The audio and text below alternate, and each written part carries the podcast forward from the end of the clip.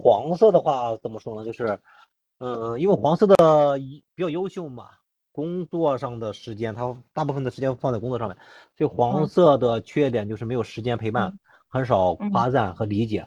所以你，所以如果遇到这样的新欢的情况下，就可以和前任保持着联系，把自己的陪伴和夸奖提升上来。嗯。啊，我们这里有一个案子，就是男玩男玩女，嗯，男玩女，然后呃，就是他们两个不是异地，他们两个是在一起，所以能够很呃，就是陪伴那个女的，嗯，然后嗯，也去夸赞那个女的，给那个女的买礼物，因为女的有的时候有那个周期嘛，每个月一次，就那个时候就会有一些情绪的发泄，呃，这个这个男生经常能够跟他联系的时候，只要那个那个他。被挽回的那个对象不反感，不是特别的生气，就坚持去厚脸皮厚一点。